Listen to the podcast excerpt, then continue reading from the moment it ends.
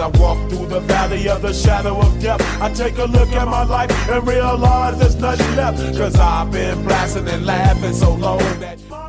En el mundo del boxeo existen muy buenos peleadores. Uno de ellos es el argentino Brian Castaño. Él tiene 31 años, empezó a boxear desde chico y esta pasión nació por su padre quien también fue boxeador. Hoy en día ostenta el título de la OMB y de la AMB. Aquí estamos con Sebastiana Contursi, su manager, quien nos va a responder las siguientes preguntas. ¿Cómo fue la preparación de esta última pelea y cómo fue su sentir después de la pelea? ¿Qué se rescató de la pelea? Eh, mm, eh, por ahí es prematuro ahora, eh, porque los análisis no hay que hacerlos cuando, cuando el resultado de la pelea es muy reciente. me parece que lleva tiempo hacer una autocrítica del grupo entero, de qué se hizo bien, de qué se hizo mal. en principio mm, hemos hablado y creemos que, que bueno, que nosotros, digamos, la gran diferencia eh, eh, entre Charlo y Castaño es que Charlo hizo las mejoras que tenía que hacer, los ajustes boxísticos que tenía que hacer para plantear estratégicamente la pelea y nosotros no. Eh, Brian no, no, los hizo, pero bueno, es un grupo, ¿no? y bueno, por ahí no se hizo la pelea, no por ahí, no se hizo la pelea estratégicamente correcta me parece que hay que aprender de eso y, bueno, se va a trabajar, pero es prematuro aún.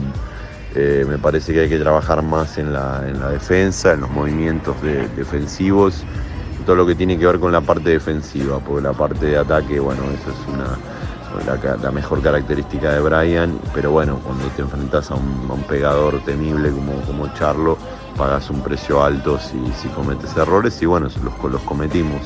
Así que hay que trabajar sobre eso más que nada, eso es lo que podemos rescatar de, esa pelea. ¿Cómo se siente con el apoyo de la gente?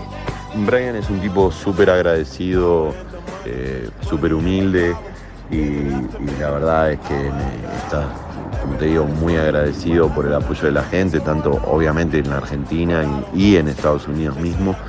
Eh, tuvo una recepción extraordinaria la pelea en Argentina tanto la primera como la segunda. Eh, bueno, su gente siempre va a estar ahí y creo que sumó muchísimos adeptos, muchísimos fanáticos en Estados Unidos, sobre todo el público latino, los mexicanos, etcétera, eh, que ahora ya saben, absolutamente conocen quién es Brian Castaño, cómo deja todo arriba del ring y es un peleador muy comercial que a la gente le gusta verlo y bueno, ya tiene un nombre en Estados Unidos, así que eh, él es un tipo que, la, verdad es que eh, se da mucho con la gente, es muy carismático, es el tipo que saca 50.000 fotos y firma 50.000 autógrafos, eh, que se queda hasta, hasta el último momento si, se tiene que, si tiene que hacerlo. Así que bueno. Contamos con el diálogo de Marcelo González, periodista de TC un aficionado del deporte, que nos contará cómo fue para él la evolución de Brian.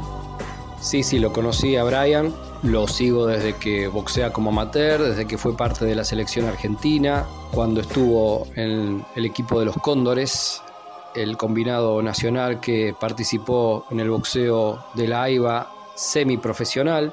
Obviamente seguí toda su campaña rentada, desde la pelea 1, debutó en el Luna Park y hasta la última con Charlo. Se trata de uno de los mejores boxeadores argentinos de los últimos años, el que estuvo codeándose con la élite del pugilismo y que para Argentina, luego de esa famosa tríada de Maravilla Martínez, el chino Maidana y Lucas Matisse, fue quien más se acercó al primer mundo del boxeo.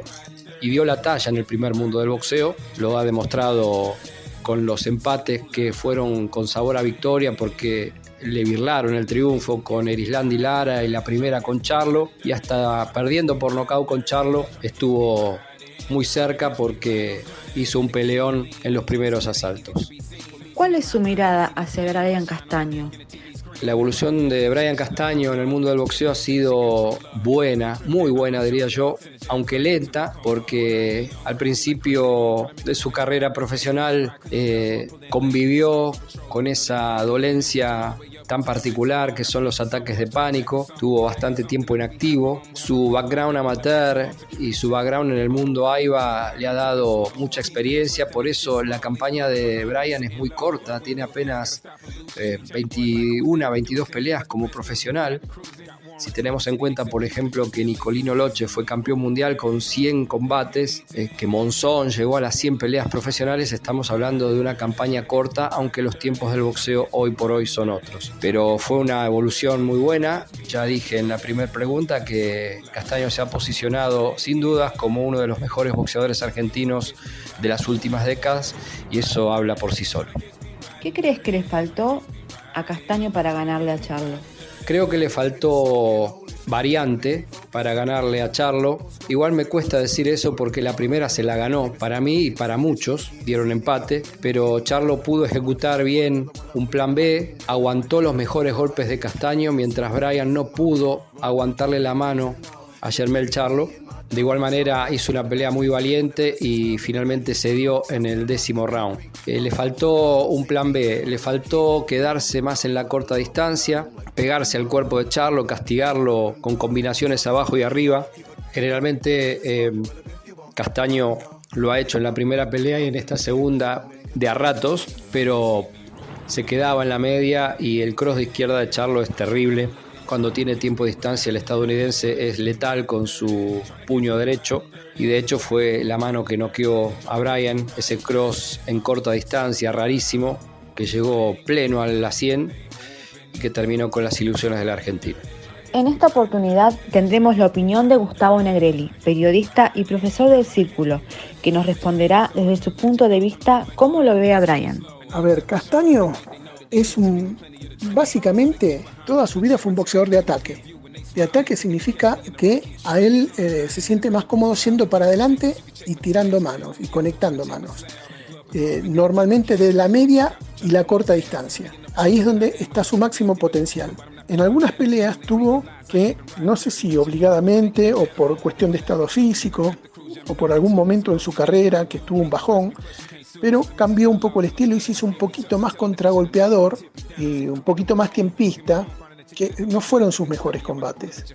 Sus mejores combates fueron siempre cuando fue a la guerra. Y él es un boxeador, eh, yo diría que Castaño es un peleador, no es un boxeador clásico ni es un noqueador, pero es un peleador. Dentro de la pelea boxea. Es un, es un tipo que tira muchas manos, pero no a lo loco, que es la característica de muchos peleadores, ¿no? que van a dar y recibir, a dar y recibir y desprolijamente. No, Castaño tiene un orden, sus golpes son de muy buena factura técnica, eh, tiene su pegada, pega lo suyo, no noquea en el alto nivel, pero le sirvió para noquear en el nivel medio, a nivel casero, eh, con boxeadores de menor calibre. Con los boxeadores de, máxima, de máximo nivel o de primer nivel, eh, tuvo buenas peleas, pero ahí ya no noqueó más y, y, siempre, digamos, tiene que apelar al esfuerzo, al esfuerzo físico, al tirar muchas manos, al desgaste físico para llegar al final y, ganar la pelea con convicción, como lo hizo siempre, aunque por no poder definir le han afanado un par de peleas, entre ellos con Erislandi Lara, casi con Soró, casi se la terminan afanando, quisieron, pero bueno, no pudieron porque hubo una intervención ahí eh, en el medio de Contours y su manager que se avivó y protestó y bueno, consiguió que no se la pudieran dar vuelta desde abajo. Eso también fue una, un duro momento. Y sin ir más lejos con, la, con Charlo, la primera.